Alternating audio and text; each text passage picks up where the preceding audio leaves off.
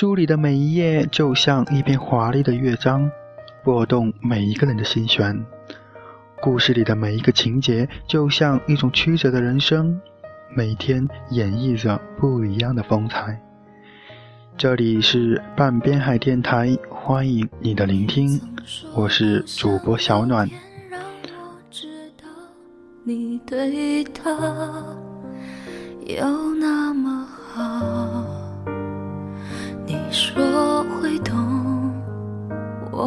失落。李泽林说：“每一个人都该有属于自己的成长方式和看待这个世界的角度，不必在乎有没有人看着你奔跑，也无需飞起来给他们看。按你喜欢的方式，用你力所能及的速度为自己奔跑，像狗一样又何妨呢？生活有时只是一场田径赛。”在起跑线上等发令枪是世界上最漫长的事情，万物都在焦躁的运动，唯有在起跑线上的人一动不动。只是枪响那一刻，突然世界就寂静了，万物都在静止，耳边只有风声，而领先者总是那些能像狗一样奔跑的人。弥补他一切的错。我太过天真。一直坚信我是有一个世界的，里面有很多很多的人，各自行走在人生的长路上，一个又一个的人，在不同的地方、不同的时间上车，和你相遇相识，然后一起走一段又下车，和你挥手告别，只留下一个背影在你的眼眶里。除了在心里祝福他们，好像什么都说不出口。千百万个离别，往昔灿烂的日子里，只是在心里。他们永不凋零，花开不败。李泽林，他是一个早产儿，他有一个颠沛流离的童年时代，一个肆无忌惮的少年时代，和一个放荡不羁的青年时代。在广州，在上海，重庆。海口、北京这些陌生的城市长大，都说他会成长成渣，但是他没有，因为他一直有一颗隐形的、虔诚的、不甘的心。他是一个走心走肾的萌怪青年。我认真的倾听了他五十六个肆无忌惮的纯真故事。他说，每个人都一样。一边憧憬未来，一边怀念过去，然后对现在感到无趣。他说：“那些记忆之所以美好，只是因为回不去而已。当今天变成昨天，你同样会怀念。”突然就理解了人生太多时候的怀旧情节。怀旧变专注，和矫情无关。那些告别的日子和人，那些时光一往无前。再见，依然相视一笑，一起细数曾经。我想，这就是最好的情感了。他说，生活中有很多像这种时代的萤火虫，卑微、孤独，不被人所理解，不为人知，没人注意。但他们都彼此温暖。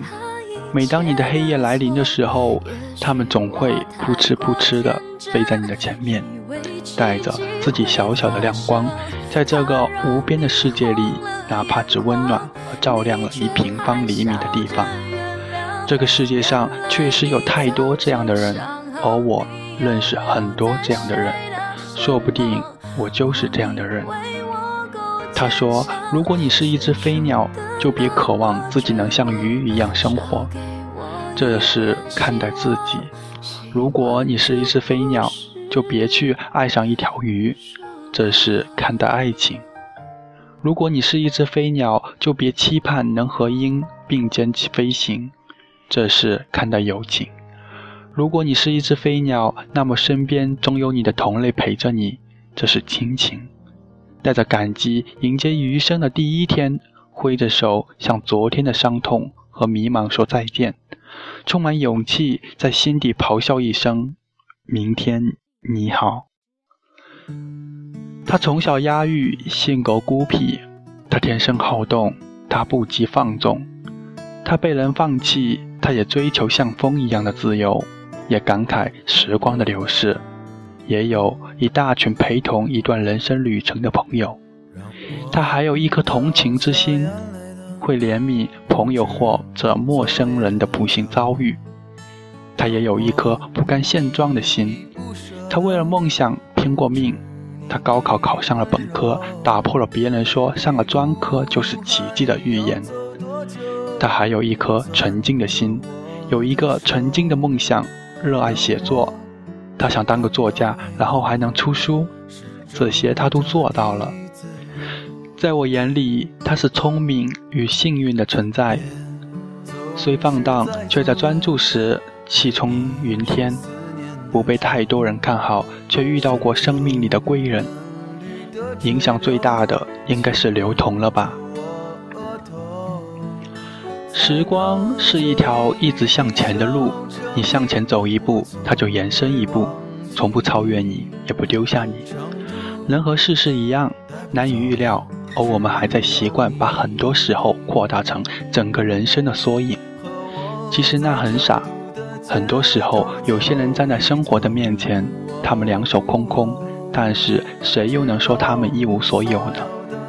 所以，对未知的道路失去勇气，才是青春真正的坟墓。有人说，虽然没有华丽的辞藻，没有意味深远的大道理，但李泽林的文字就像在荷尔蒙中浸泡过的鹅卵石。未曾精雕细琢，却是以最自然美好的形态分布在清纯的流域。相信每个读它的人都会感受到青春的那份张狂不羁和怅然若失，然后在他的故事里去哭去笑。所以每一个人都应该按你自己喜欢的方式，用你自己力所能及的速度为自己奔跑，像狗一样又何妨呢？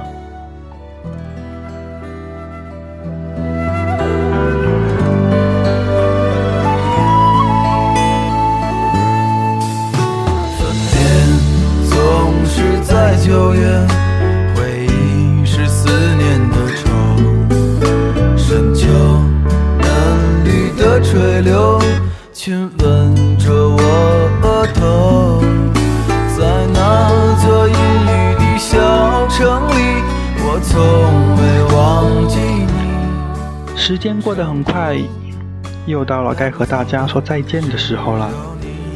愿本期的节目能够给你带来一丝感悟与快乐。我们下期不见不散哦。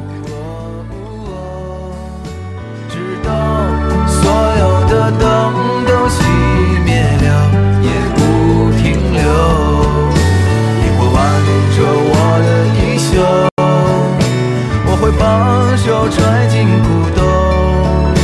走到玉林路的尽头，坐在小酒馆的门口，